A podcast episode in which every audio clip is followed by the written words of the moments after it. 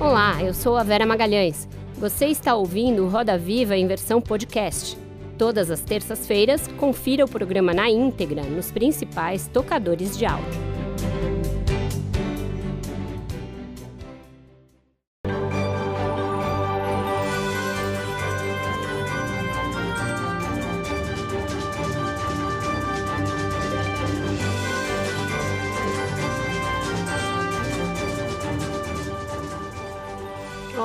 Boa noite. Sejam muito bem-vindos ao Roda Viva.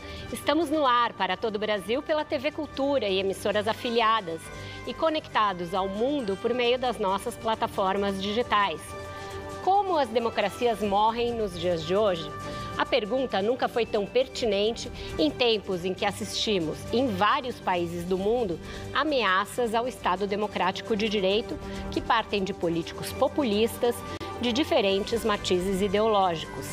No Brasil, assim como aconteceu nos Estados Unidos, assistimos a uma eleição em que o presidente, candidato a mais um mandato, questiona as instituições e a lisura do processo, ataca a imprensa e ameaça não respeitar o resultado do pleito.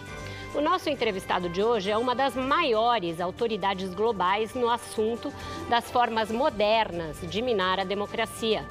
Seu livro, em coautoria com Daniel Ziblatt, cujo título é justamente a pergunta com a qual eu iniciei o programa, é um best-seller mundial e ganhará uma continuação em breve, analisando temas como a invasão do Capitólio nos Estados Unidos. Para tratar das ameaças cada vez mais graves e sofisticadas aos direitos civis e às instituições republicanas ao redor do mundo e no Brasil, recebemos o professor de ciência política da Universidade de Harvard, Steven Levitsky. Steven Levitsky é cientista político, professor em Harvard e escritor.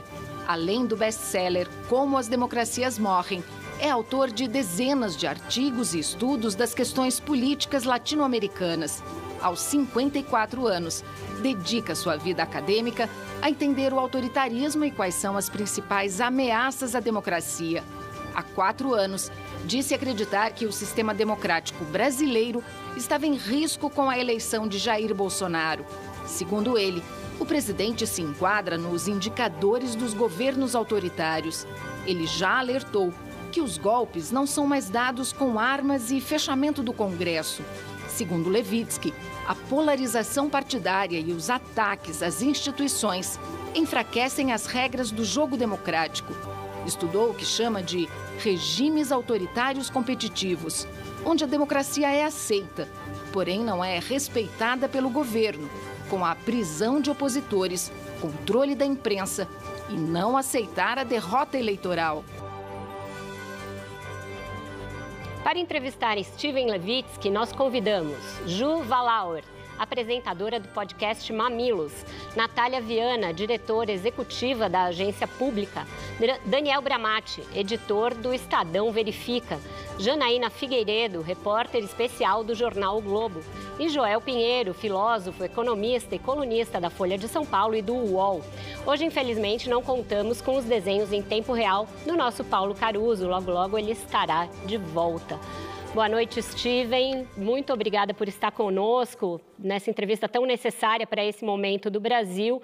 Eu queria começar perguntando se você está acompanhando o nosso processo sucessório e os sistemáticos questionamentos ao nosso sistema eletrônico de votações, a urna eletrônica do Brasil.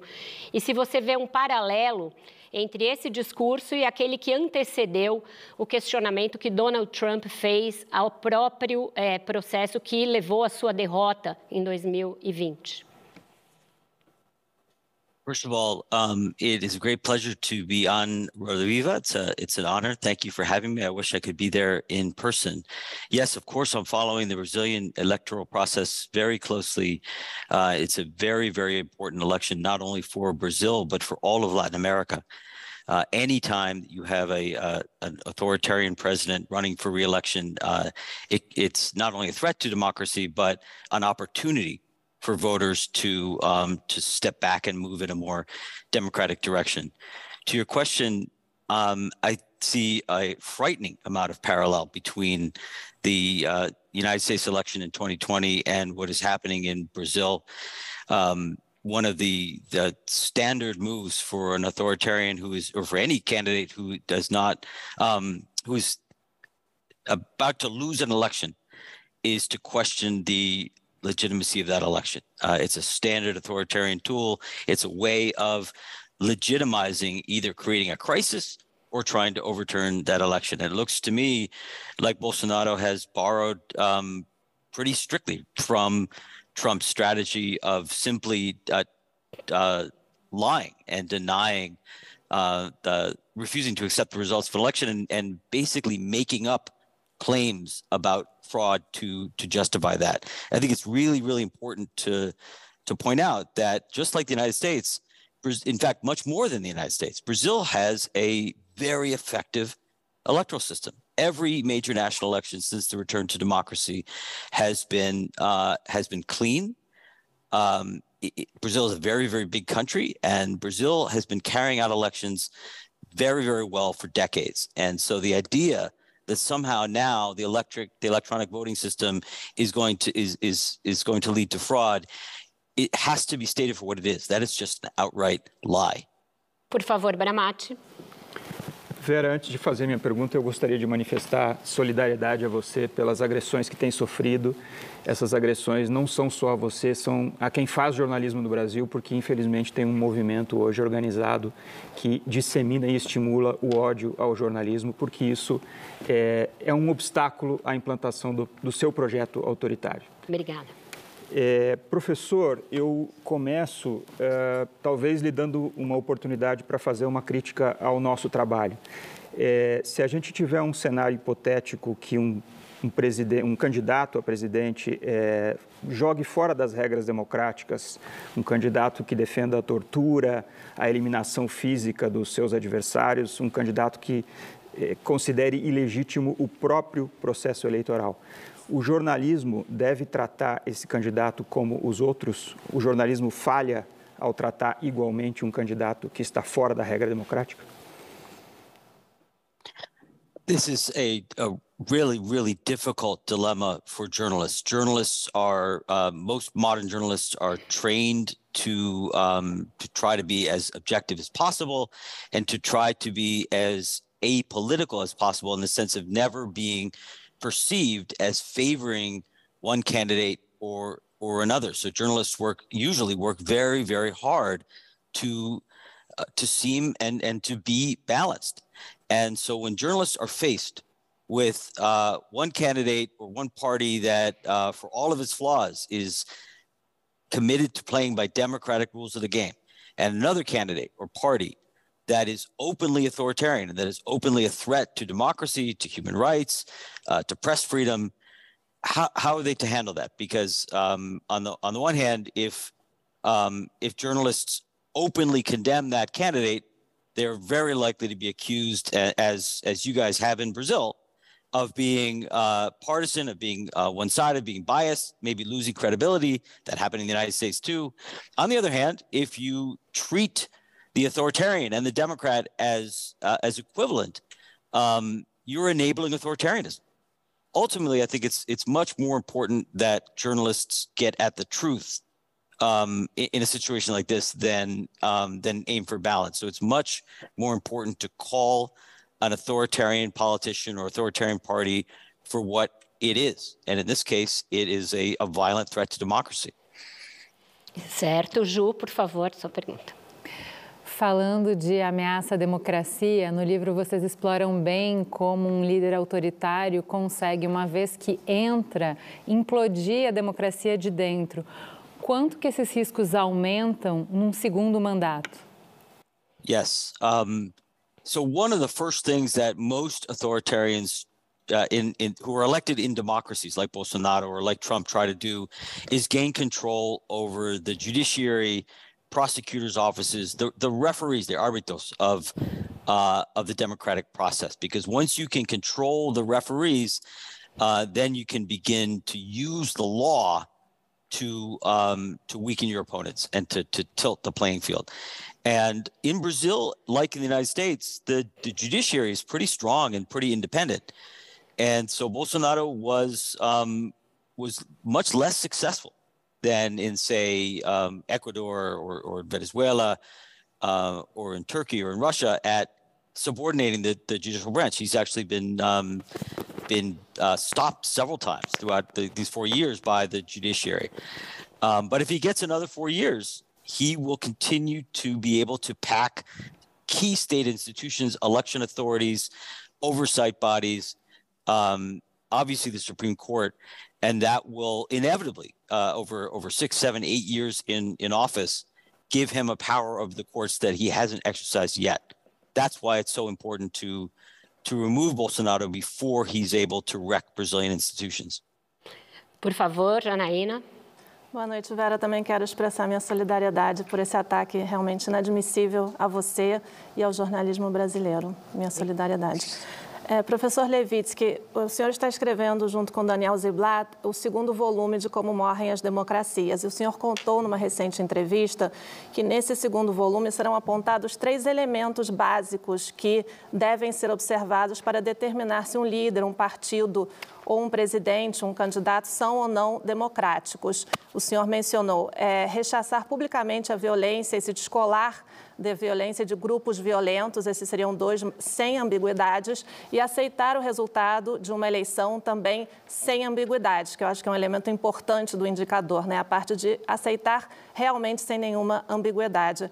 Diante do que estamos vivendo no Brasil e das ameaças de verdadeiramente não aceitar o resultado da eleição, o que o senhor espera ou quais são os seus temores em relação a essa eleição brasileira e se isso de fato acontecer, como isso vai impactar e vai, digamos, como isso vai, qual vai ser a consequência para a democracia brasileira? Well, there are two different scenarios. There's a scenario in which Bolsonaro wins the election uh, cleanly in a democratic election, uh, in which case he will um, he will have to serve a second term. Um, that doesn't seem terribly likely given looking at the polls, but that could happen. And there's another scenario in which he refuses to accept the results, creates a crisis, and perhaps with the help of the military, is able to overturn the, the results and stay in office, at which point Brazil would cease to be a democracy. Um, so those are two very, very, very different scenarios. But the the the key, I think, to um, to Bolsonaro staying in power, uh, or for any sort of presidential autogolpe in this sense, is um, is the support of of the military. And the the biggest reason why Donald Trump failed to stay in power, even this, uh, this despite his um, massive efforts, unprecedented efforts to illegally stay in power. He failed because the military absolutely refused to, to cooperate with him. And you really can't pull off a Latin American style presidential coup without some kind of cooperation from the military. So I think the big question in Brazil, um, which also has a very professionalized military that is not um, until recently intervened heavily in politics, at least not since the 1990s, the question is whether the Brazilian military would revert to uh, its its earlier mid, its mid 20th century form and actually inter- intervene on on Bolsonaro's behalf. I think if the military does what the military is supposed to do um, and and stick to the to the constitution, it will be hard for Bolsonaro to. I, I think he's likely to fail like Trump. Certo, Natália, por favor. Vera, Também expresso minha solidariedade ao ataque a você e a todas as jornalistas mulheres com você. Olá, professor. Bom te rever. É, eu queria aprofundar um pouquinho na questão das Forças Armadas. É, passando um pouco a questão do golpe ou não golpe, as Forças Armadas brasileiras têm divulgado através da imprensa que pretendem fazer uma contagem paralela dos votos, têm mandado sugestões sobre o sistema de, é, de votação eletrônica que tem sido usado pelo pelo presidente e por bolsonaristas nas redes para ampliar seus ataques. É, quais os riscos que já estamos enfrentando desse tipo de atuação dos militares, tão vocais nas eleições, e mais amplamente do papel dos militares na política brasileira recente, quais que foram os impactos que a nossa democracia já sofreu? As you know, Natalia, the military, the Brazilian military, which had been uh, pretty professional for a couple of decades, um, has begun to creep back into Brazilian politics, and uh, it was it was very unfortunate the way uh, a couple of military officials um, very publicly intervened in the in the Lula legal case, um, and now again, um, to it, it is an incredibly incredibly reckless and irresponsible thing to do for military officials. First of all, to be entering into the electoral arena at all and to be pining about electoral about the electoral process at all but secondly to be reinforcing these outright lies about the quality of the of the Brazilian electoral process and contributing to the undermining, the weakening of the legitimacy of Brazil's electoral system. Brazil and Brazilians have very good reason to be proud of their electoral system. Brazil's elections, even very polarized, very contested elections like 1989 between Lula and Collor. The, Brazil has had some tough elections, uh, and these, the electoral system has always worked incredibly well. Brazil has an excellent electoral system. And what the military is doing, first of all, is in, in demanding a, a, parallel count, is, uh, is endorsing this lie and contributing to the erosion of public confidence, public trust in the electoral process, which is really, really damaging to democracy. It's a reckless thing to do. And secondly, of course, a, a parallel electoral count creates the possibility of shenanigans, creates the possibility that either because of an accident or because of some deliberate effort, there will be dif- different different results and some contestation election. So there's absolutely no reason to do this. Brazil's electoral system works very well. Um, and this is just not only undermining the legitimacy of the election, potentially, and maybe creating conditions for some kind of a crisis. I, I cannot understand why the military would do this. Certo, Joel, por favor. Professor, boa noite. No seu livro, você mostra como a erosão da democracia americana passou também por algumas mudanças institucionais e tecnológicas. Os partidos se tornaram mais abertos à vontade popular com as primárias. A gente tem as redes sociais e a TV a cabo que tiraram o poder dos grandes grupos de mídia e isso tudo ajudou a ascensão dos populistas. Mas justamente o discurso populista é dizer que o que a gente tem com isso é mais participação popular. As pessoas estão discutindo e não mais apenas aqueles que têm acesso à mídia. Isso é mais democracia, isso é, isso é uma participação maior das pessoas e do cidadão comum. Portanto, a minha pergunta é: existe essa tensão entre maior participação popular, mais democracia real e erosão das normas democráticas? E se é possível conciliar as duas coisas? É possível termos uma rede social vibrante, com discussão livre, sem arriscar os ganhos e as instituições democráticas?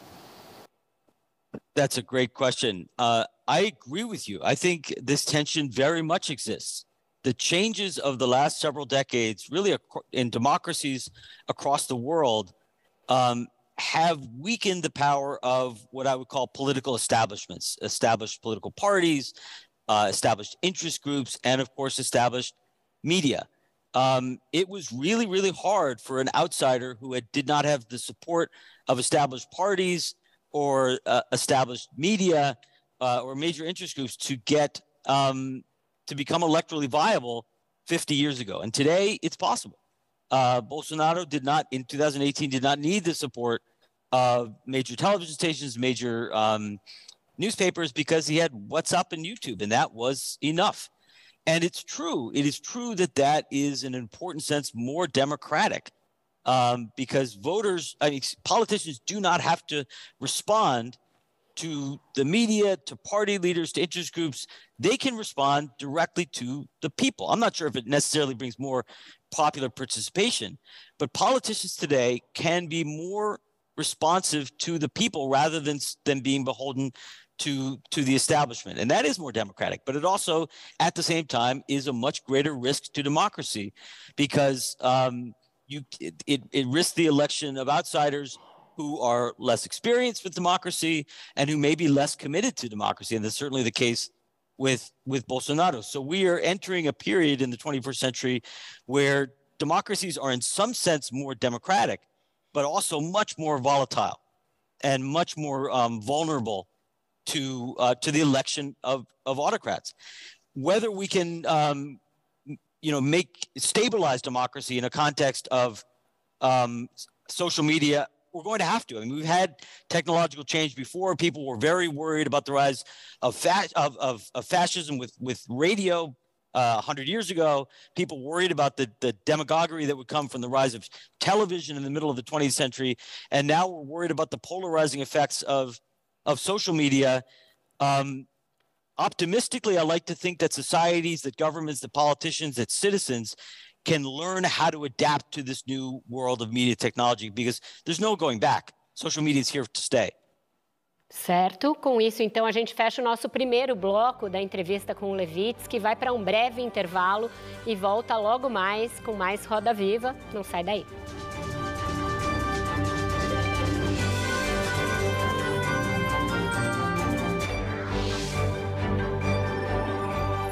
Inovar para evoluir. Bradesco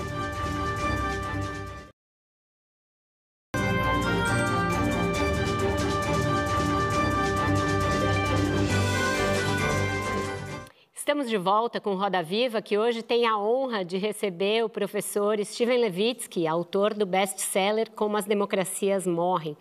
Professor Levitsky, é, eu vou na mesma linha do Joel, continuar um pouco a pergunta dele.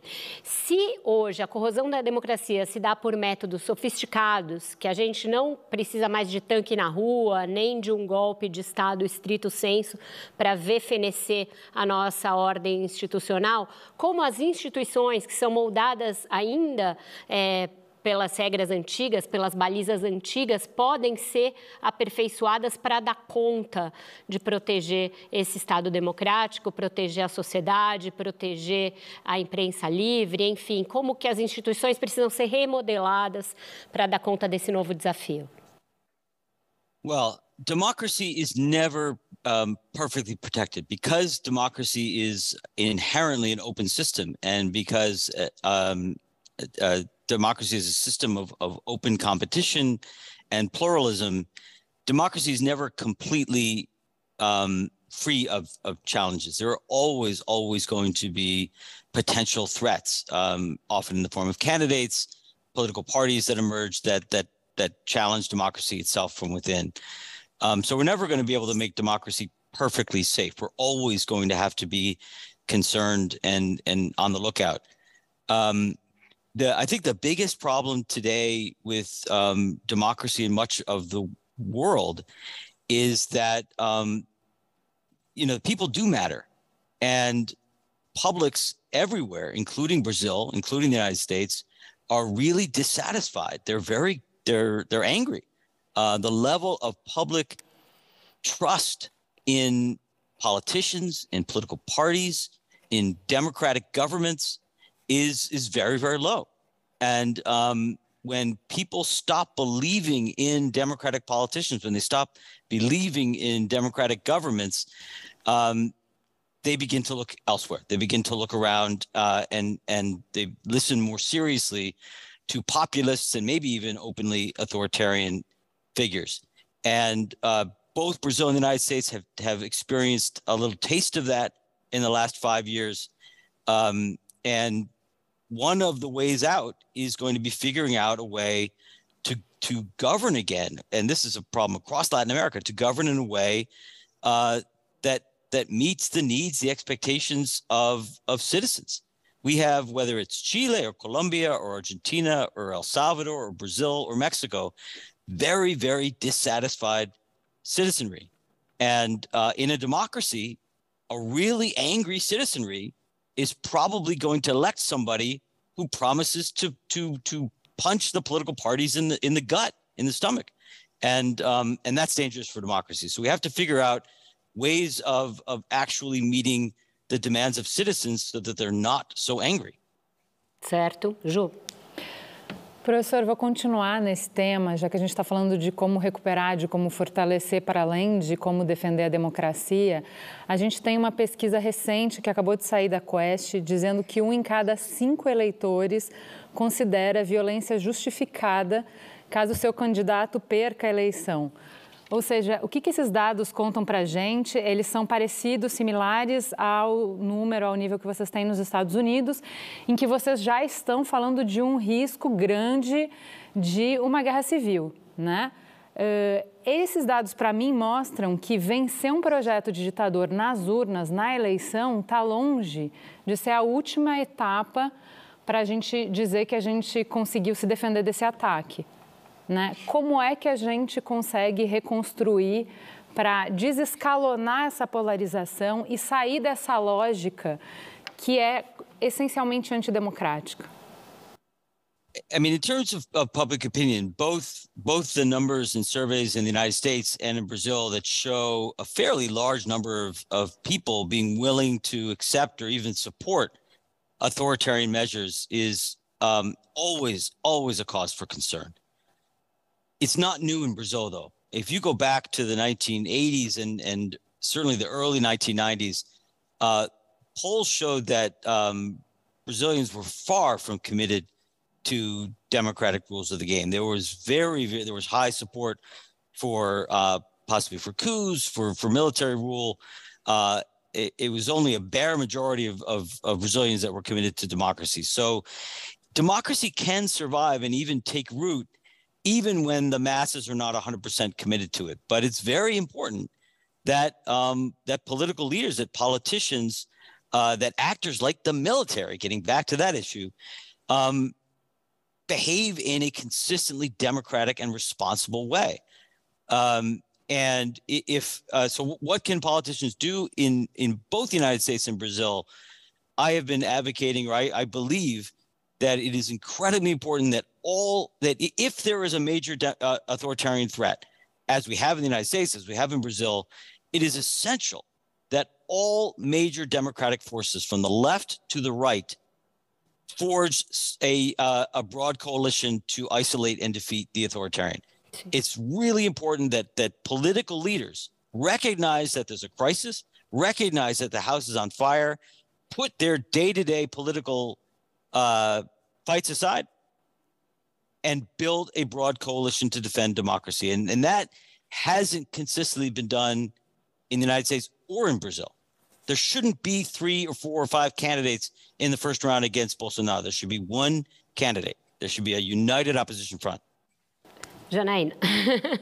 Presidente, é, presidente, desculpa, professor Levitsky, é, o senhor se refere, se referiu recentemente é, ao ex-presidente Lula, candidato favorito na eleição brasileira, como o mal menor. O senhor considera que os brasileiros, provavelmente, se as pesquisas estiverem certas, elegerão o mal menor como sucessor do, do, presidente Jair Bolsonaro. O senhor aponta que existe o risco de que o ex-presidente Lula, se conquistar um terceiro governo, faça um governo medíocre e que isso poderia abrir espaço para um verdadeiro outsider na política brasileira nas futuras eleições presidenciais, no tipo Najib Bukele do El Salvador, ou poderíamos lembrar de Alberto Fujimori no Peru. Lembrando que Bukele tem hoje 80% de apoio popular, está governando El Salvador com mão de ferro, prendendo mais de 50 mil pessoas desde março, quando decretou o estado de exceção, e é um presidente, é um populista, autoritário, um demagogo que está realmente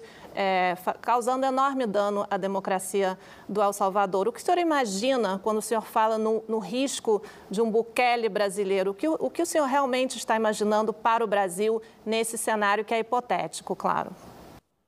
Yes, there's a lot of hypothetical there. Um, I said um, that it, all, all of these things are possible. Right. So th- there's a good reason to think uh, that a, a, Lula government would be um, might not be terribly successful.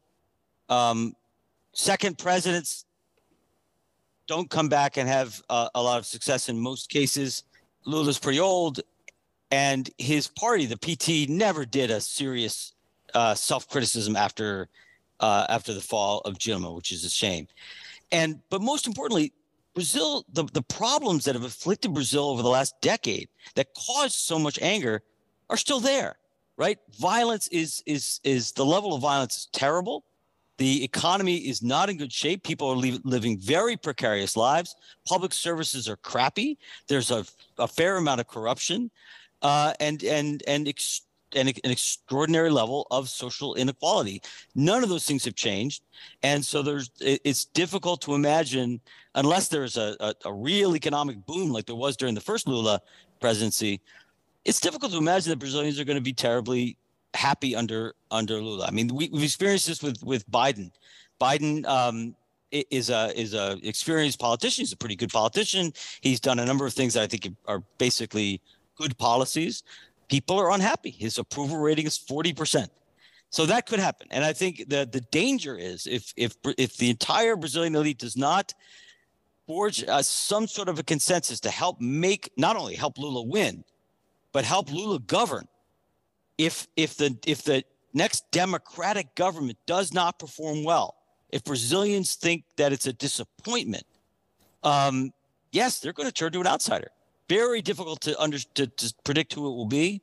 Very difficult to predict whether he or she will be left wing, right wing, center. Um, but it's a it's a easy to predict that if the Lula government is unpopular, that Brazilians again will turn to to an outsider, to somebody who denounces the entire political elite. Joel.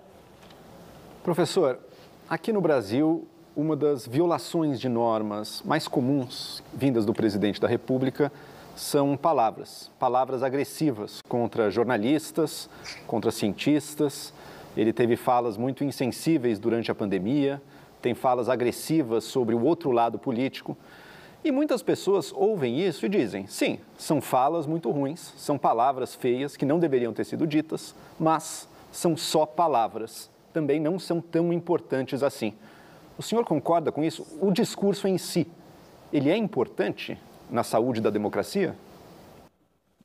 I don't believe that at all. Um, it is there are many, many, many instances across the world.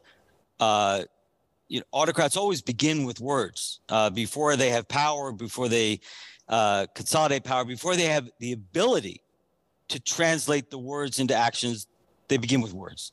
Hugo Chavez began with words. Fujimori began with words. Correa began with words. Orban, and even Putin began with words. Trump began with words. We spent four years in the United States saying, ah, don't take Trump that seriously. It's, these are just words. He, of course, he'll accept the election. Of course, he'll leave office. Uh, he would never uh, do something like promote a, an assault on the Capitol in order to overturn an election. But um, it's a pretty good, it's a pretty safe bet that uh, if, a, if an autocrat who uses abusive, authoritarian, violent, undemocratic language um, that, if given the chance, if given the power, uh, he or she will use will will will turn those that into action. So the key is to stop these guys. Is prevent them ideally from getting elected in the first place. And if and if you get a second chance, like Americans did in 2000, like Brazilians have this October, to vote these guys out of office. Natália, agora sim. Professor, é, nos Estados Unidos, mesmo tendo é, retirado o Trump do poder, a situação é bastante complicada, né? É, há uma grande parcela da população que acredita que houve fraude, o Trump mantém grande poder e grande influência na política. A pergunta é qual é a semelhança entre Trump e Bolsonaro num cenário em que Bolsonaro perder, se Bolsonaro vai continuar, pode continuar sendo influente, ou se existe um bolsonarismo sem Bolsonaro? That's a great question, uh, and it will depend in part. I mean, I think that there are two big differences um, going into this potential crisis between Trump and Bolsonaro. Trump had one big advantage over Bolsonaro. Trump had an entire political party behind him. The United States, as you know, is a two party system, and one of those two major parties was entirely behind Trump. And that made him uh, electorally competitive, and that and that protected him, and made it really impossible to isolate him and remove him from politics. As long as the Republican Party backs Trump, Trump is going to be a major political figure. Bolsonaro does not have a party like that. So Bolsonaro will be easier to isolate. Um, if if the political elite gets it together, if political parties from the center left to the center right um, cooperate, Bolsonaro can be isolated. Um, his his his he could be pretty politically isolated. The the advantage he has that Trump did not have is he might be able to employ violence on on his side in a way that Trump um, obviously employed some violence, but uh, d- doesn't have the level of either militias or more importantly elements of the police or the armed forces behind him. And that's a tool that we don't really know to what extent Bolsonaro has it, but Trump did not have. So I think if Bolsonaro remains relevant, it may be as a potentially as a more violent actor. I, th- I think there will be some Bolsonarismo without Bolsonaro, and you'll you'll continue to see an extreme right in Brazil, whether it's Bolsonaro, a Bolsonarista, or somebody else. There's clearly an ex- a constituency in Brazil uh, for a, an extreme right. So the, the the far right, the illiberal right, the violent right, the authoritarian right is not going to disappear, where, even if Bolsonaro himself disappears. Um, but the difference is, I think Bolsonaro these or this far right can be confined to the political margins in Brazil. It's basically a quarter of the of the electorate. Um, that's harder to do in the United States as long as the far right controls the Republican Party. Bramati. Professor, há um, um, certo consenso de que os governos do PT agiram dentro das regras democráticas no Brasil. Aqui não, não tivemos nada parecido com o que aconteceu na Venezuela, ou na Nicarágua, ou mesmo em Cuba. É, no entanto, os líderes do partido, os líderes do PT, têm muita dificuldade ou se recusam a denunciar ditaduras que são de esquerda, ditaduras que são do seu campo político.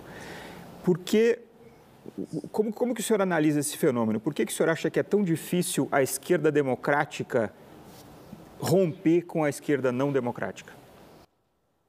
Uh, that's a that's a great question. Um, Hugo Chavez did something. Uh, he took a page out of Fidel Castro's uh, playbook. The one of the most brilliant things that Fidel Castro did was stitch himself and his revolution and his government into the Latin American identity. So in the 1960s and 1970s, you could not call yourself a leftist in uh, in Latin America if you did not uh, accept, endorse, embrace Cuba, particularly in its fight against the United States. Chavez did the same thing. Chavez worked very hard at this, and he stitched himself into the identity of the Latin American left, such that it became very difficult for any self respecting leftist activist in any country in Latin America to call himself left and um, and really criticize frontally uh, Chavez and, and and the regime. And tragically, even as Venezuela has descended into horrendous, horrendous rights violating dictatorship, uh, one that has killed more than Pinochet, um, the left can't can't keep, break away from it, and um, it, it's really very very. Um, but I think it's it's very and this is true of every left in Latin America. Um, you see elements of, of distancing with with with Boric, which I think is, is very good in Chile, but in general, it's a problem for for for the left at the grassroots level everywhere. Um, I think, but we have to pay attention to the. It's hypocritical, but pay attention to the difference between domestic behavior and this sort of foreign policy rhetoric. Even the left in Uruguay, which is unquestionably democratic, one of the most stable uh, democratic countries in Latin America, even there, the left has difficulty openly denouncing, or as the elements of the Frente Amplio have difficulty denouncing uh, Venezuela. So the PT, it's it's it's too bad. It's a shame. It's embarrassing for me.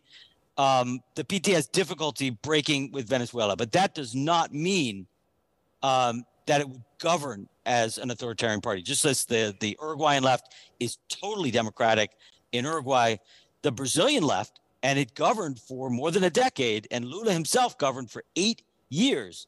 We know that it's a party that that that governs and plays by democratic rules of the game. Janaína. Professor, é, vou, é, focando na região, é, nós estamos vivendo nas últimas eleições vitórias de candidatos de governos que formam governos de esquerda. A Colômbia tem atualmente o primeiro presidente de esquerda de sua história, Gustavo Petro, que está vivendo uma lua de mel. Enfim, prime o primeiro mês de governo dele tem mostrado uma esquerda pragmática e ele tem atualmente em torno de 60% de popularidade. No Chile temos um caso que é um pouco diferente, tem um desgaste muito maior de Gabriel Boric e temos a eleição no Brasil também, no Peru, que é um caso que o senhor conhece muito bem, a política peruana. Temos também um presidente que foi eleito como candidato de esquerda, mas enfrenta uma crise atrás da outra. Como o senhor avalia? O senhor fala em nova onda rosa, como se diz, nova onda, nova onda rosa light, como alguns é, analistas apontam ou se referem a essas sucessões de eleições de governos de esquerda. É como o senhor avalia esse momento e, diante do desgaste dos partidos políticos e do desgaste da democracia e da imagem da democracia em muitos países, como o senhor vê hoje o, o sistema político em geral na América Latina e o futuro dos partidos tradicionais na nossa região? I, think we're again in a moment of um, a lot of public frustration, public discontent, public anger. And the, the the phenomena that we're seeing across the region is not so much. I know a, a number of left wing candidates have won in recent years. I don't think this is a pink tide. I think this is an anti incumbent tide. The, what voters are doing are voting out uh, the, the officialist candidates, the incumbent parties, and they're voting for the opposition. They they are they are voting out incumbents, and it's not just uh, the left. So in, in, in Ecuador, the left was in power, and uh, Ecuadorians voted the right in. In Uruguay, the, a few years ago, the, the left was in power, and they voted the right in. Um, in in Argentina, people are really angry with the government. My guess is they will turn to the right in Argentina. So I don't think we're seeing a, a um, a left turn, but rather an anti-incumbent turn. What what Petro was, because the left had never governed in Ecuador, in excuse me, in Colombia. Um, what what happened in Colombia was a, a, vote against the establishment, against the established parties, against the incumbents, and for something new. Voters are looking for change. They're looking for some, for, for something new. Ju. Professor, vou colocar um pouco de pimenta na discussão. Vocês no livro falam bastante da importância das regras não escritas, né? Da liturgia do cargo, como o Joel falou que o presidente atual quebra todas essas liturgias e tal. E a Vera falou: o que, que a gente tem que fazer? Será que as regras que a gente tem dão conta de conter esse tipo de ataque? Uh, recentemente, a gente tem uh, tanto de ministros do STF escorregando ou talvez interpretando liberalmente demais as leis, eh, em algumas medidas autoritárias para brecar esse autoritarismo, como também apoiadores do ex-apoiadores do atual presidente, aplicando as suas, a sua metodologia, eu diria, pouco ortodoxa, para fazer frente a esses ataques. Então, a minha pergunta é qual é o papel que você vê e qual é o risco que existe quando a gente ultrapassa também a liturgia, ultrapassa também a norma que nos regeu até agora, a fim de proteger o Estado democrático de direito, a fim de fazer frente a esses ataques? That's a great question. Um, look, neither rules nor norms are ever enough to save uh, democracy.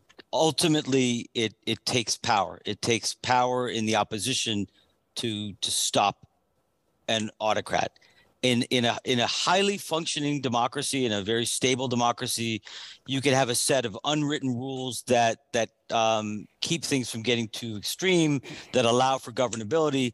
Brazil started to develop this in the 1990s in the in the early part of the 21st century.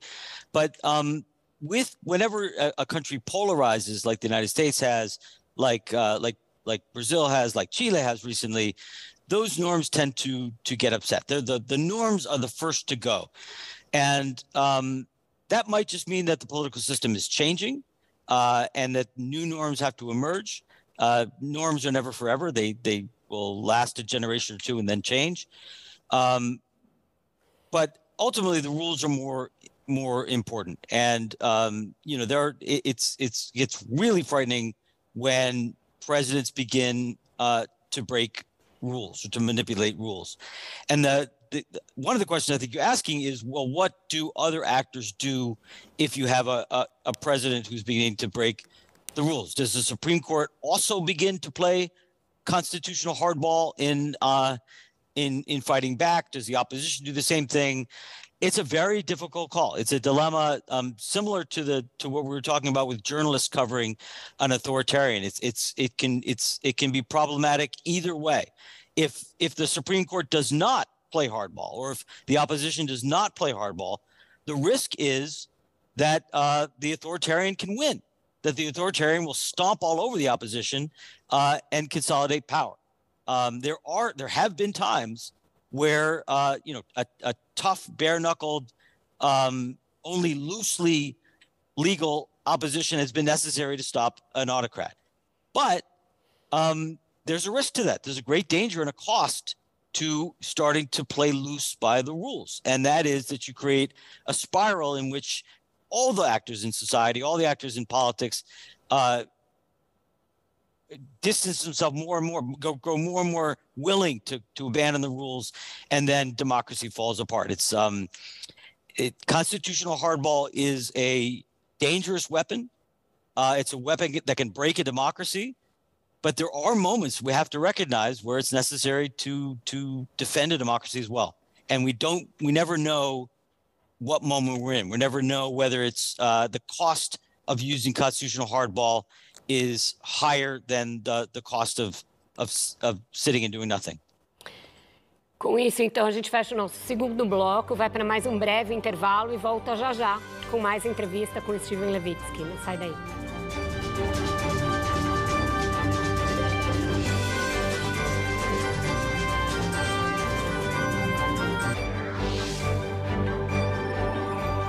Inovar para evoluir. Bradesco.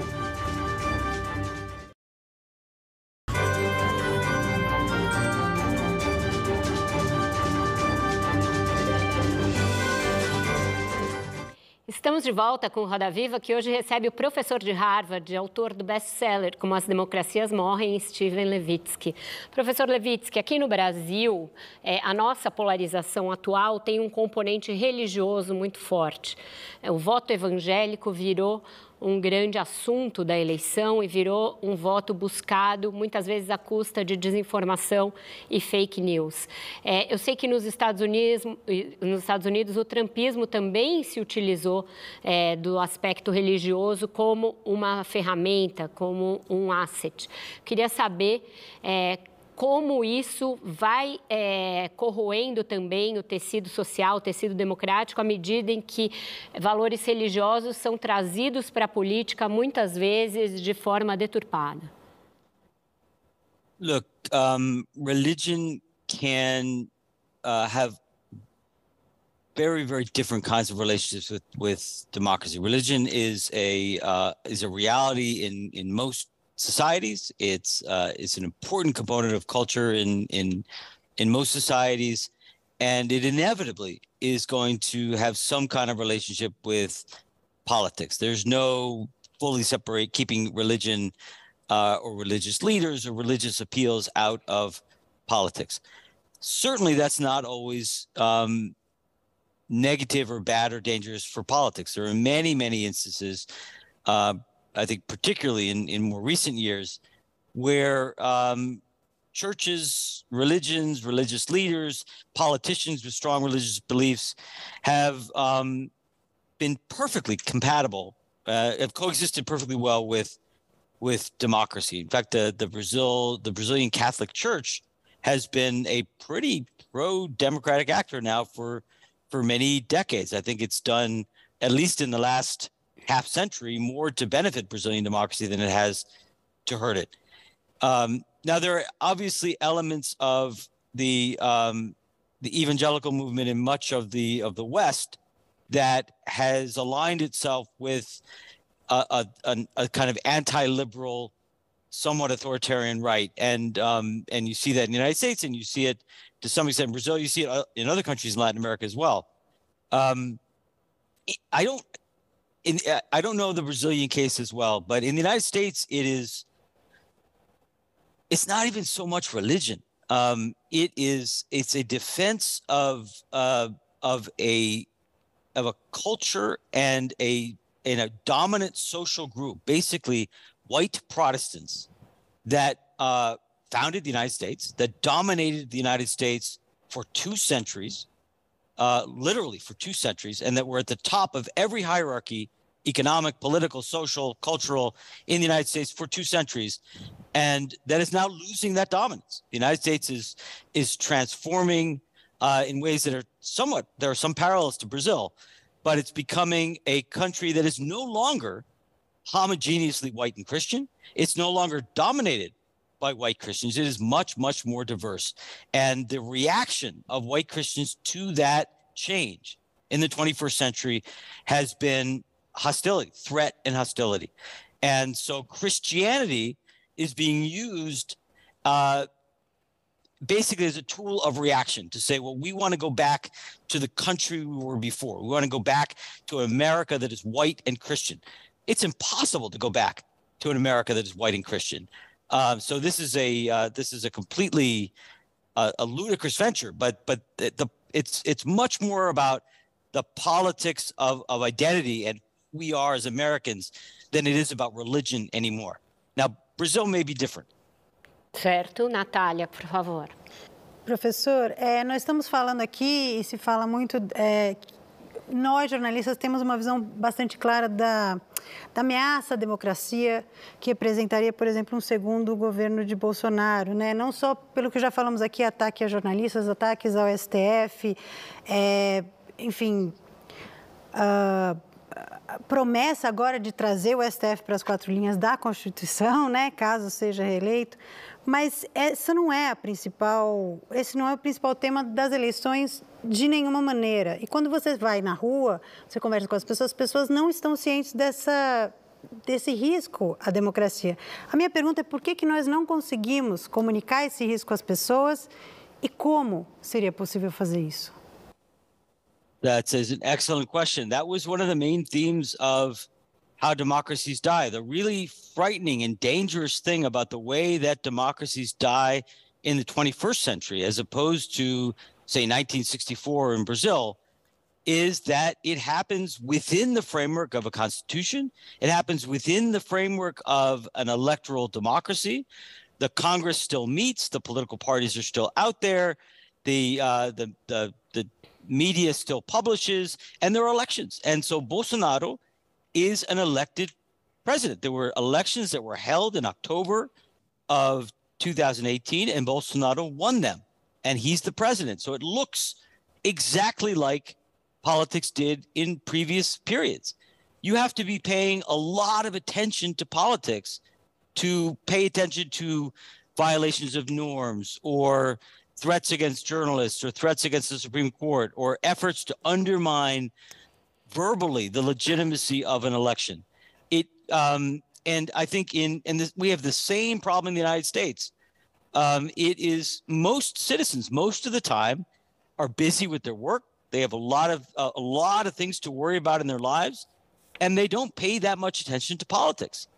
And um, in in this context, in which you continue to have elections and the system continues to function like a democracy, it is a great, great challenge to convince citizens that there's a fire, that something's wrong, that there is a uh, a threat to democracy. And I think actually journalists, both in the United States and in Brazil, have done a pretty good job of that. You've been um, uh, you adapted quickly to to to the situation, and, and the media in Brazil has been focused on some of the threats to democracy now for four years.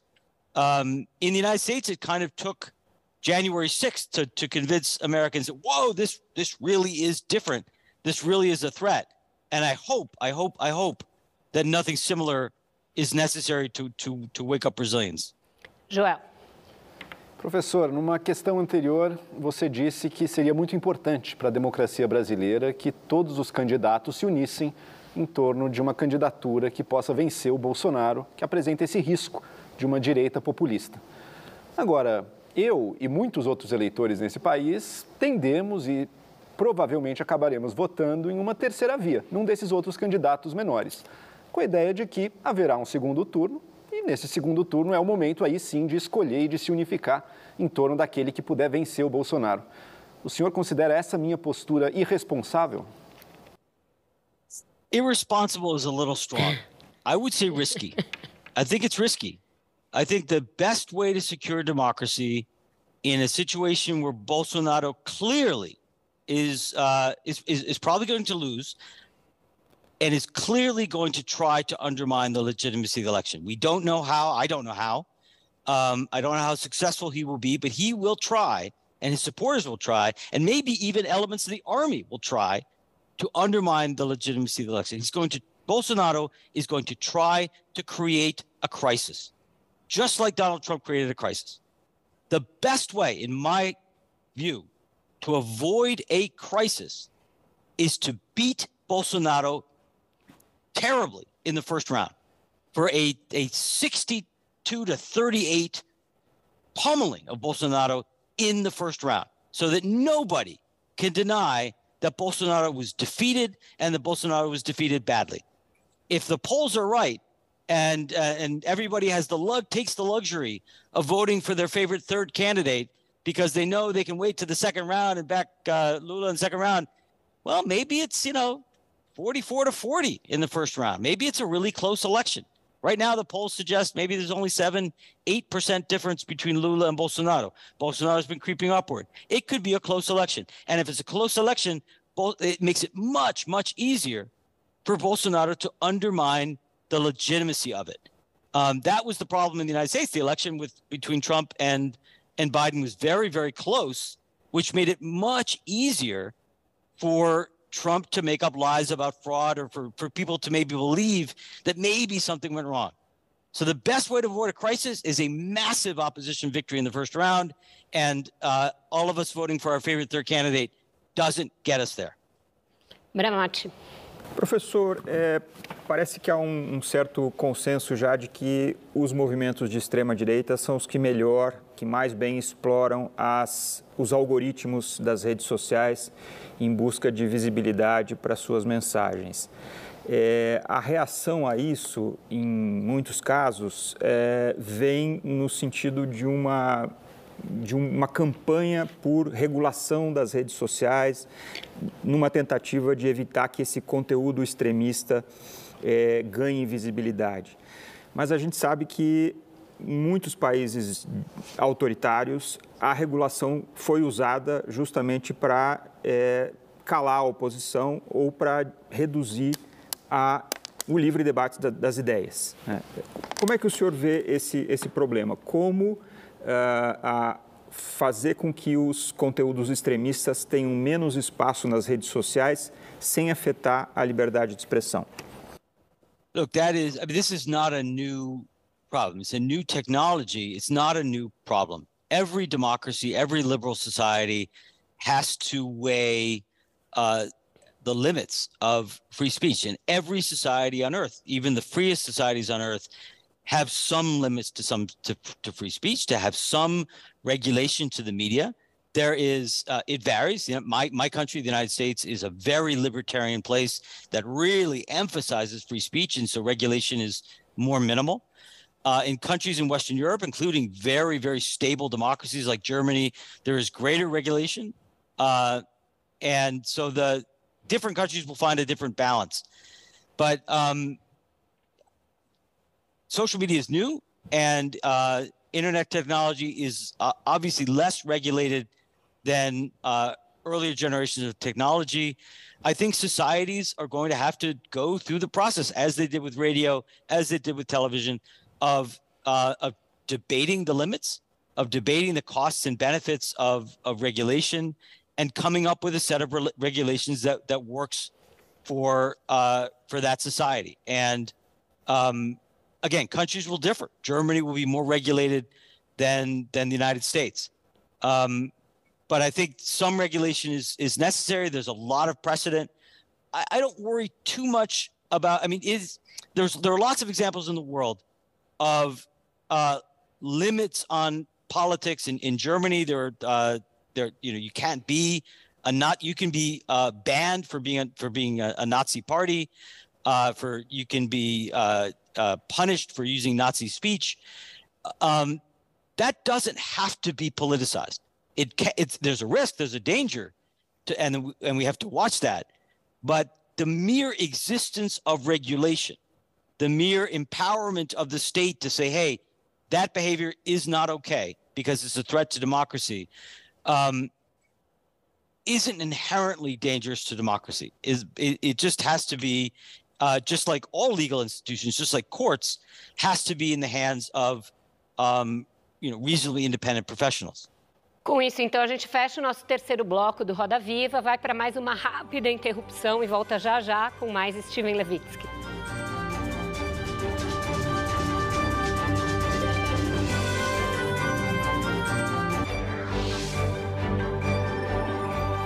Inovar para evoluir.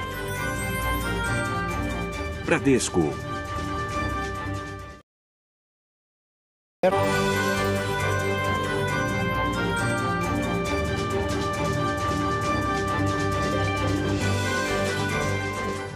Estamos de volta com essa importante entrevista aqui no Roda Viva com um dos principais estudiosos da crise da democracia no mundo, que é o Steven Levitsky. Quem vai perguntar para ele agora é a Juva Lauer. Professor, eu vou expandir um pouco a pergunta, a última pergunta da Vera, porque ela traz o foco para os evangélicos e eu acho que as guerras culturais elas estão trazendo os temas, elas explicam por que, que os temas morais estão no centro do debate político hoje, não só no Brasil, mas no mundo inteiro. E aí, dentro dessas guerras culturais, a gente tem dois eixos que explicam essa volta do, do da direita uh, extrema para o poder, que são o marxismo cultural, a batalha imaginária, conspiratória contra o marxismo cultural e também contra a ideologia de gênero. Então, as feministas estão no centro desse debate mais uma vez. Uh, e a gente teve, nas últimas eleições, um movimento forte das mulheres dizendo ele não, empurrando é, o Bolsonaro, os últimos metros que faltava para é, ganhar a corrida eleitoral, né? É, num ícone que ajudou a galvanizar o apoio que estava um pouco é, incerto ao redor do presidente. E agora, nessa segunda eleição, a gente tem de novo o eleitorado de mulheres que pode decidir quem que vai levar essas eleições. E o eleitorado feminino sendo o centro e sendo muito usado nessas guerras culturais para que a gente uh, crie muitos factoides em torno do que é realmente ser feminista. Como o senhor vê que a gente pode é, escapar dessa lógica que só nos divide e conseguir construir pautas mais democráticas? Look, I'm not sure that uh, culture wars are necessarily antithetical to democracy. If people want to spend their time worrying about um, what's taught about gender in schools or about uh, abortion or about the rights of uh, gay and lesbian uh, citizens, um, uh, if that's what people and activists want to to to debate and make politics about, it's very difficult to prevent that from happening. Um, I think in in this case, and and women in in Brazil and across the across the region have very different. You know, women is a big category. It's more than half the electorate, and women are divided on cultural issues. Um, it, it's true that women have a, are are slightly more anti. Uh, they're certainly more anti-Trump. There's, I think, they're slightly more anti-Bolsonaro, but um, there are, are women is such a big category that they're on on on multiple sides of multiple issues in cultural wars. I think religion, what, what religion is doing now, um, is legitimizing reaction. There are important social changes going on in uh, across the Western world, in the United States, in Europe, in Latin America, and pretty quickly. I mean, the the rise of uh, of more egalitarian social relations, um, gender equality, racial equality, uh, the rights of, of gay and lesbian citizens. Uh, these are emerging and spreading across the Western world. And um, in, in most countries in, in the West, including in Brazil, they actually have a lot of support, but there is an intense reaction against it. Uh, there are people in every country, and there are people in Brazil, and just like in the United States, who intensely, intensely fear and dislike cultural change. And they're use I, I think they're using religion to uh, they're hiding behind religion. They're using religion to legitimate their dislike and even hatred and fear of change. Um, but change happens, and there are going to be fights about change. I don't I don't think there's any way of preventing that from entering democracy. It's only when cultural culture wars are used by authoritarians or used as sort of an authoritarian tool. It's only there that it's a threat to democracy. Janaína. Professor, é, o, a região e o mundo estão de olho nessa eleição é, presidencial brasileira. O PT, nós sabemos, tem feito contatos com embaixadas estrangeiras pedindo uma rápida reação da comunidade internacional, se for necessário, para confirmar a contundência de um resultado eleitoral. Quão importante para a nossa democracia e para essa eleição é a participação, o envolvimento e essa rápida reação da comunidade internacional, se houver, como o senhor disse, também num cenário hipotético, que esperamos que não aconteça, uma crise pós-eleitoral, um candidato que não reconheça o resultado. O que o senhor espera e o que o senhor defende em termos da comunidade internacional nesse cenário brasileiro? I would say it is um, important, but only marginally so. Um, it's it's going to be very important that all actors, whether it's the media, the church, business leaders, foreign governments, anybody that is taken that has some voice and that's taken seriously um, should and really must speak up quickly uh, in defense of the electoral process and and the results after the election for sure. So I would put foreign governments in the same category as important elites across Brazil. Um, but Brazil is a very big, powerful country. And uh, the bigger and more powerful a country is, the less that foreign government responses matter. So foreign governments were very quick to recognize Joe Biden's victory in the United States. But the United States is a big, powerful country, and so nobody paid attention to foreign governments. What mattered what was was what was happening in the United States. In Peru, where they tried to overturn the results of the last election, um, international the international reaction weighed a little bit more because Peru is a, sort of a, a medium-sized country. But Brazil is more like the United States. Brazil is not a country that's going to be easily influenced by by foreign governments. So it matters, it definitely matters, but I think more decisive will be the reaction of Brazilians. É, professor, a gente está tendo aí as consequências do 6 de janeiro nos Estados Unidos. A gente começou um processo de julgamento do que aconteceu naquele dia, com as dificuldades advindas do fato de que as instituições e as leis não estavam preparadas para um ataque tão direto à democracia. O senhor acredita que Donald Trump vai ser é, punido pelo que aconteceu, por conspiração? Contra a democracia norte-americana e, e ele vai ser extirpado do Partido Republicano? A liderança dele vai ser é, extirpada do Partido Republicano? Uh, well, the answer to the second one is almost certainly no. Um, Perone, Perone, I, I, meant to talk about Perone. Trump will, um, if he is prosecuted, if he's excluded from the race, if he is put on trial, if he's convicted, if he is jailed, I think uh, at least initially he he'll be a martyr figure in the Republican Party. So Republicans will, I think, stick with Trump uh, the same way that that that Peronists stuck with Perón after 1955, after he was exiled. Um, I don't I don't think he'll lose control, at least not immediately, of the Republican Party. Now, the, the, the question about whether Trump will actually be held accountable for his attempted coup and his effort to to illegally overturn the results of an election is the million dollar question. And the n- nobody knows. And the the US establishment is terrified because on the one hand it's very clear that um, that that Trump broke the law that Trump behaved in a dangerous and anti-democratic way. Almost nobody seriously questions that. Um, even many republican leaders in private. But but the establishment in the United States, including the Democratic Party, including the Biden administration, are terrified, terrified that of, of the precedent that this sets, that putting a former president on trial, uh, excluding the former president from the race, and maybe even putting them in prison.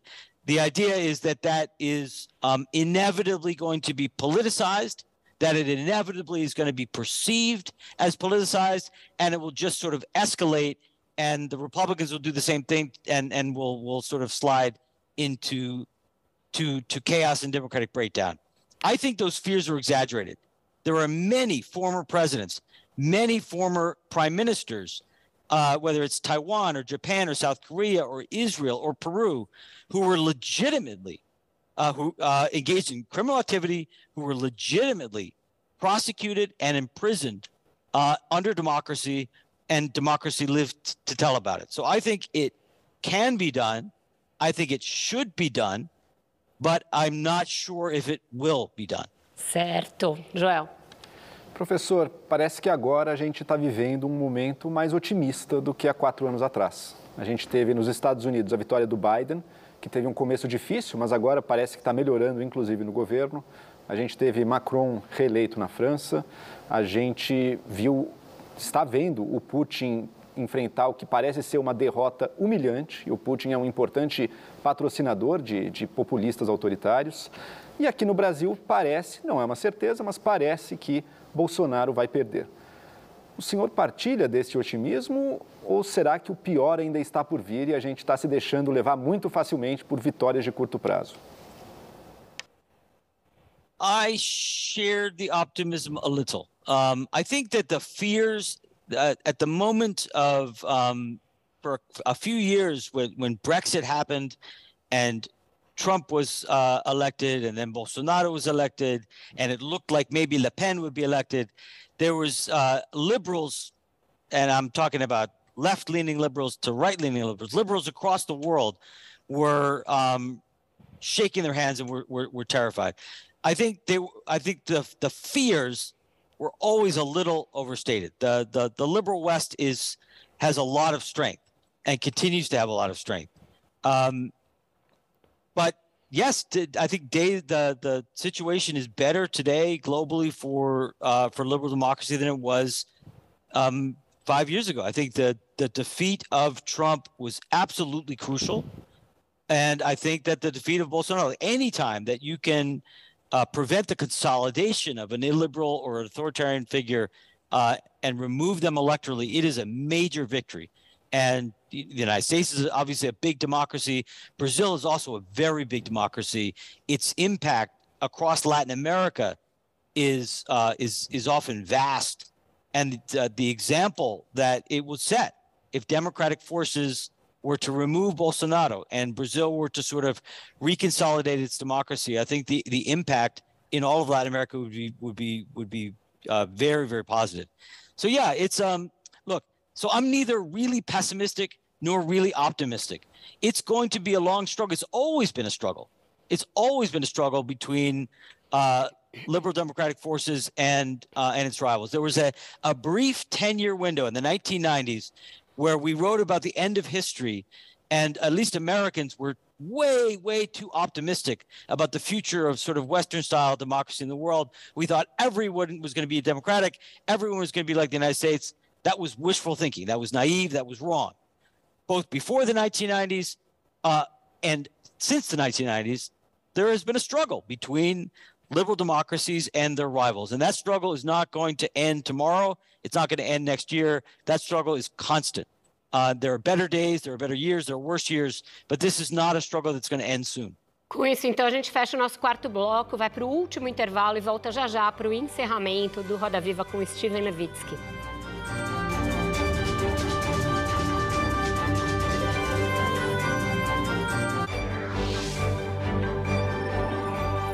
Inovar para evoluir. Bradesco.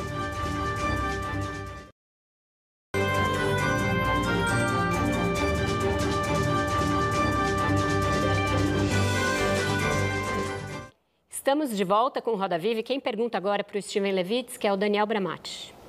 Professor, é, em entrevista que o senhor deu para a colega Janaína, é, sobre o segundo livro, sobre a continuação do Como as Democracias Morrem, é, o senhor fala da necessidade de reformar ou aprimorar certos pontos da democracia, como se o senhor estivesse colocando ali uma, uma receita do que precisa ser feito.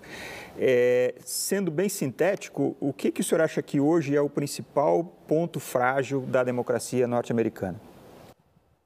That uh, that's a great question. Um, the major weakness of, of American democracy is that it's not very democratic. We have a constitution and a set of electoral rules that were created in the 18th century. In the 18th century, the 18th century is a pre-democratic era. There was no democracy in the world in the, the 18th century, and the founders of the American Republic uh, neither knew uh, nor nor nor believed in what we now call liberal dem- democracy, and they feared majorities. They feared majorities much more than it turns out we ought to fear majorities. And so they created a set of counter majoritarian institutions like the electoral college, like the way the Senate is is is set up in which each state gets equal representation no matter what the population, which is ridiculously undemocratic. Uh, and we also developed other uh, other counter majoritarian mechanisms like the filibuster in the Senate, which forces a supermajority to pass any legislation through Congress, which makes it pretty easy for minority parties either to win power or to systematically block, veto the will of legislative majorities. And when you have a system in which minority parties can defeat majorities or systematically thwart majorities in the legislature, you don't have democracy. You have minority rule.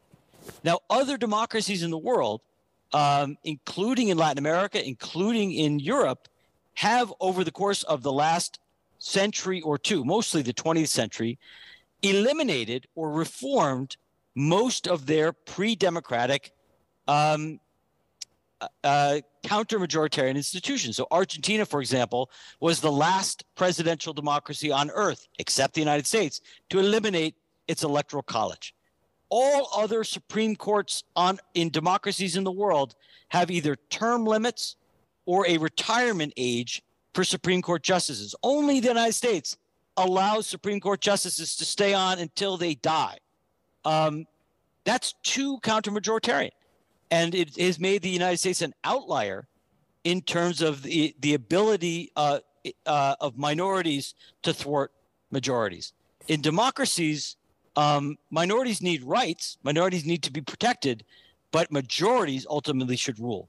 Majorities rule in most democracies in the world, certainly in Europe. They do not always rule in the United States. The loser of the presidential election in two elections in the 21st century has governed us the Democrats won the popular vote uh, for all Senate elections since the year 2000, and yet the Republicans have controlled the Senate half the time. So we need to become a more majoritarian democracy like other democracies in the world. Certo, Natália, por favor. Acho que eu vou pegar carona na pergunta do Daniel e perguntar qual que é o principal problema da democracia brasileira que precisa ser reformada. um, I'm less well equipped to to say much about that because I'm really not an expert in uh, in Brazilian politics. Um, I think that more than the institutions um, that uh, Brazil faces, uh, Brazil is a very hard country to to govern, and certainly to govern democratically, um, because of long-standing problems in it in its society. Brazil is an extraordinarily unequal society. Uh, that inequality is has to do with income and wealth and region, but also very much with race. Um, and that has that Brazilians have begun to grapple with much more in the 21st century, but have not seriously uh, um, come to terms with. Brazil also has a level of, of violence that is difficult to uh, to reconcile with stable democracy. Uh, there's a level of fear and insecurity in Brazil that creates a temptation to vote for a sort of authoritarian right. I mean, every time in, in, in modern history where you get a middle class and a democracy that gets fearful for its security, you have a risk, a cloud above you, uh, and a risk of an authoritarian right wing turn. Um, that that exists in Brazil. Um, and, and, again, I would I don't think the institutions are such the problem, but but another major issue, um, and and potential threat to Brazilian democracy continues to be the armed forces. Uh, the armed forces has become the uh, a much much more democratic institution than uh, than it was in much of the 20th century. But there have been too many signs in the last five or six years of uh, of military intervention, uh, comments that shouldn't be made uh, political behavior that shouldn't that that that that is way out of line. Uh, and as long as the military is um, is able to step into politics and put its thumb on the scale of justice or on the scale of elections, that's also going to be a major threat to democracy. A gente falou bastante, professor, sobre como questões culturais, questões é, religiosas e mesmo comportamentais influem no voto e influem também na democracia, mas eu acho que o que a Natália falou sobre a dificuldade das pessoas perceberem o risco democrático tem muito a ver com a economia. E aqui no Brasil a gente viveu um período aí de pandemia, seguido de alta inflação, e isso levou muitos brasileiros a voltarem para a linha da pobreza. É, em que, em que medida é, o bem-estar social e econômico dita uma certa condescendência com menores graus de democracia? Enquanto a pessoa aceita ter menos democracia, menos liberdade, em nome de uma promessa de uma economia mais estável e de maior é, bem-estar econômico? This is a major, major problem, a major issue for democracies throughout history. There's a lot of evidence. Political scientists don't know that much. But one thing we know is that democracies are always more stable when economies are growing and when people are are um, doing reasonably well and hope and and and and and, and their lives are improving economically. Democracies almost always get into trouble um, when they when they're not able to deliver the goods in terms of the economy. When economies go bad, when economies fall into crisis, democracy is more likely to be at risk. And so it's very common. It's not just in Brazil, in democracies throughout the world. When uh, when people perceive that they are not doing well under democracy, they're more likely to to vote for or support an authoritarian alternative. But one more thing needs to be said: the alter- the authoritarian alternative is an illusion there is no evidence, there is no evidence that authoritarian regimes do a better job of delivering economic growth than democracies. People believe that. People in Brazil, often older people in Brazil, believe it because of the Brazilian miracle in the late 60s happened under military rule. But if you look at all the countries in the world, and economists and political scientists have done dozens of studies, they find that dictatorships do not do a better job economically than democracies. So it's an illusion to think that um, turning to an authoritarian will make the economy better. It's just a myth. Janaína? Professor Levitsky, é, o senhor deve ter visto as imagens do 7 de setembro aqui no Brasil, as multidões, principalmente no Rio de Janeiro, mas também em Brasília. O presidente Bolsonaro foi acusado de politizar uma efeméride tão importante, pelos 200 anos, inclusive, da nossa independência. Essa imagem essas pessoas, o que Bolsonaro disse aquele dia, o que, o que elas dizem para o senhor em termos da democracia brasileira e de quem é Bolsonaro como líder político? That last one is a biggie. Um, look, it is uh, it's unfortunate and uh, and uh, for any politician to politicize a national holiday um, and and uh, and try to make it an electoral or political issue um, it, it, it's not to be applauded, it's to be criticized. Many, many politicians, however, do it. Politicians across the political spectrum, across Latin America and the United States, often, very often, make use, make political use of holidays. So it's it's not great, but what Bolsonaro did uh, is pretty common. Um, what I thought was really interesting about this this state, um, in, in fact, in the last two years, there was, for good reason, Brazilians were very worried about what Bolsonaro might do last year and this year. uh, and he turned out not to be able to do very much. Um, he's he has never been able to to mobilize large numbers of people against democratic institutions as he's occasionally threatened to do, and so so far he um, I view the last two uh, uh, in, in, national holidays in September as um, as cases in which um, the autocrat really wasn't able to do the damage that he that he hoped to do and that many people feared he would do what is Bolsonaro as a uh, as a politician? Um, I think he's a he's a pretty below average politician, a pretty mediocre politician, uh, pretty stupid politically at times. Um, I, I, think he he had a he could have um, done much much more to consolidate power in the first couple of years of his presidency than he did. But he made a series of decisions that kind of isolated himself and alienated himself from Congress.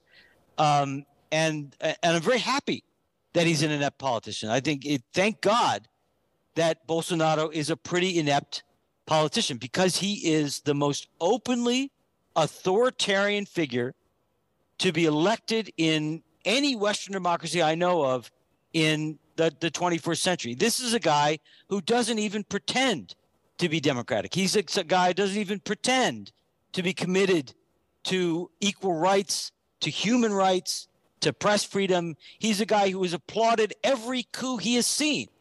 Um, and so this was a really dangerous figure that Brazilians elected in 2018. Had he had the power that Hugo Chavez accumulated, that Rafael Correa accumulated, that Viktor Orban accumulated, that that Putin accumulated, had he ever had that power, had he ever had the talent that Orban and Putin had or that Chavez had, he would have done much, much more damage to Brazilian democracy. But luckily, he's a pretty mediocre, pretty at times pathetic political figure. And that may have saved Brazilian democracy. Joel. Professor, a democracia na história sempre foi marcada pela instabilidade em Atenas, na Grécia Antiga, na Roma Republicana, nas cidades italianas da Renascença, nos Estados Unidos, na democracia americana, no século XVIII e XIX, muita fake news, muita briga, muita agressividade, risco de conflitos o tempo inteiro. Parece que a exceção foi depois da Segunda Guerra Mundial até os dias de hoje quando existia um certo concentração da informação na sociedade, que agora acabou com as redes sociais. Será que a gente não está só voltando para o que é a normalidade da democracia? I wouldn't push that too far. I mean, what existed in Athens uh, and Rome was were very, very different political systems in a very different world. So the fact that those republics fell apart at some point, I'm not sure I wouldn't draw any hard and fast lessons from that. Um, dem- democracies, inevitably, all democracies go through easier and more difficult periods. Uh, democracy, as we said earlier, is always vulnerable because it's an open system, because uh, elections are competitive. They're always vulnerable to the election of demagogues, to the election of, of, uh, of um, incompetent leaders, and the, in the election of authoritarian leaders. And uh, and and as we were saying a few minutes ago, when democracies govern during hard times, the Great Depression uh, or the the pandemic, um, public discontent rises and democracy is challenged. So it's true that the post uh, World War II period was was sort of a special period in in terms of uh, the power of Western liberalism globally. That was a, a, an unusually stable time. I think the 1990s were also kind of an unusually uh, stable time because it was the, the, the, decade following the collapse of the of the of the Soviet Union. Um, so it's true that we can't just assume, as many Americans do, that uh, we're always going to be in good times, that democracy always should work well. But I'm not sure that um, we inevitably fall into crisis either. The future is out there to be made. I don't think there's any global or universal cycle or any inevitable outcome. I think it, it's up to us to make democracy work better, and it's up to us to protect democracy going forward. Ju, para a última do programa, uma pergunta curta, uma resposta curta, por favor, que a gente está com o tempo estourado. Quando o líder eleito é incompetente ou mal intencionado, geralmente a culpa é do pobre que não sabe votar, que é facilmente comprado ou manipulado. A pergunta é: é possível ter profundo apreço pela democracia sem ter respeito pela inteligência coletiva, pela capacidade do povo de compreender os desafios e escolher as melhores estratégias? That's a great question. Um... this this is a problem of un- highly unequal societies. And not just brazil. Brazil has always been a highly unequal society but western democracies including my country are growing much much more unequal. And so this tendency of elites people with high levels of education who are people academics like me journalists like you politicians to um, to not to not know very much about lower income voters and to not think very highly of low income voters. That's always exacerbated as um, as as a society gets more unequal. So that's a risk. Um, a democracy, in fact, in a democracy, we must trust voters. We must trust that everybody who is a citizen is capable of and worthy of expressing their opinion at the polls. If you can't do that, if you cannot respect the vote of the poorest member of your society, you can't live in a democracy. Now, there's one more question that you guys didn't ask that I thought you really needed to ask, and I'll answer it shortly. And that is who, because this is a Brazilian audience, who's going to win the World Cup? and I haven't. I thought a lot about that. I thought a lot about the question, more than I did about the uh, social media, to be honest. and the answer, I'm afraid to tell you, the answer is Argentina. Eu acho que isso é capaz de causar mais danos à democracia do que qualquer eleição, se o senhor falar isso aqui. Eu agradeço muito ao professor Steven Levitsky por essa entrevista. O nosso tempo, infelizmente, chegou ao fim. Agradeço também a essa bancada maravilhosa, Juva Lauer, Natália Paiva, Janaína Figueiredo, Joel Pinheiro e Daniel Bramati. Obrigada também à Áurea, que fez a nossa tradução simultânea, Áurea Dalbó.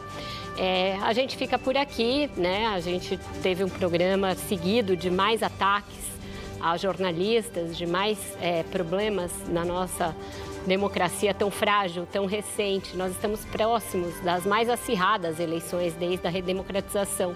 Para muitos de nós, os problemas do dia a dia são tão desafiadores que essas discussões sobre limites dos governantes, defesa da democracia, podem parecer meio sânscrito, podem parecer meio distantes, difíceis, etéreas.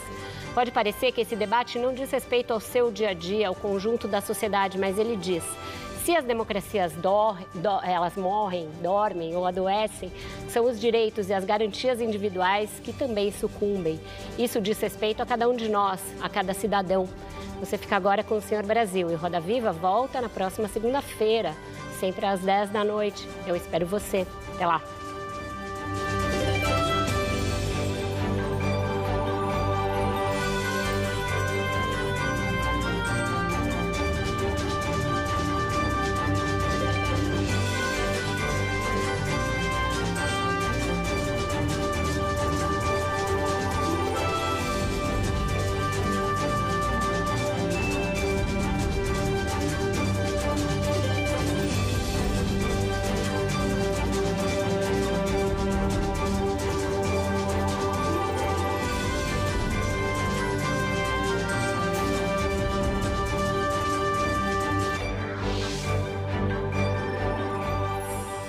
Para evoluir. Bradesco